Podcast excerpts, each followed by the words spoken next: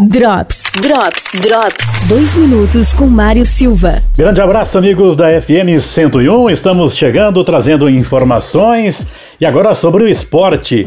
A retomada ou não do campeonato catarinense está em pauta. Campeonato que está parado desde o início da pandemia do coronavírus. O jornalista Polidoro Júnior de Florianópolis fala da expectativa do reinício do campeonato na segunda quinzena do mês de junho. Oi, Mário. Grande abraço a todos de Lages e região. Eu estou muito otimista quanto a retomada do campeonato. Uh, nem todos os clubes estão preparados, né? O Tubarão está parado, o Marcílio Dias diz que só volta quando tiver uma data definida, isso ainda não tem. O Concórdia também está negociando com jogadores. São clubes que perderam atletas. O Juventus teve cinco baixas, porque o campeonato terminaria em 30 de abril. E nós ainda estamos querendo que o campeonato termine em campo. Mas eu acredito, com a ajuda da SC Clubes, da federação, do governo do estado, tenhamos essa disputa retomada ou na segunda quinzena de junho ou julho. Ontem, conversando com o CEO da SC Clubes, o Cláudio Gomes, ele me adiantou que a CBF vai querer que as competições estaduais, aqueles que não deram como finalizadas, o Amazonas, por exemplo, já terminou no volta, é, quer esses, esses campeonatos encerrados em campo. Então eu estou acreditando que vamos ter sim a disputa em campo. Uma das possibilidades é trazer os times para Florianópolis, jogando na Ressacada, no Scarpelli ou no Guarani de Palhoça, com Concorde e Tubarão, que vão definir o rebaixamento, jogando aqui em Palhoça, Grande Florianópolis. Presidente do Havaí, e presidente da SC Clubes, Francisco Batistotti, declarou que isso não existe. Talvez eles não estejam se comunicando. É, há essa possibilidade. Ela não está confirmada nem descartada. No momento, não se deve pensar somente em si. Se querem terminar o campeonato em campo, alguém vai ter que abrir mão de alguma vantagem. Ainda mais que não teremos público. Então vamos aguardar. Ainda tem muita coisa para acontecer mas os clubes grandes estão caminhando para isso. Retomada do campeonato na segunda quinzena de junho. Eu acho que isso vai acontecer. Na pior das hipóteses, em julho. Mas o ideal é terminar o campeonato em campo.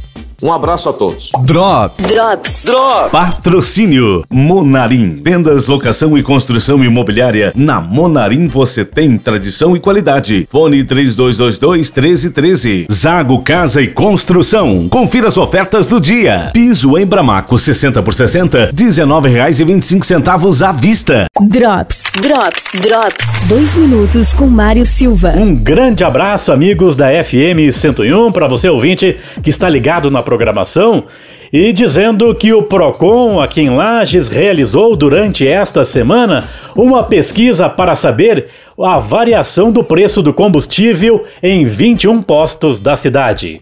O coordenador do Procon aqui em Lages, Henrique Velho, fala desta pesquisa. Realizamos esta semana no Procon uma pesquisa sobre o preço da gasolina na cidade de Lages, abrangendo 21 postos foi constatado um preço mínimo de R$ 3,86 e um preço máximo de R$ 3,97, ficando em média R$ 3,89, ocorrendo então pouca variação de preço entre os postos pesquisados.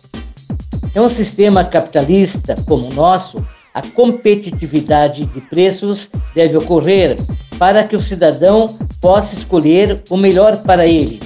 Daí as pequenas diferenças de preços encontradas e também em virtude das bandeiras serem diferentes.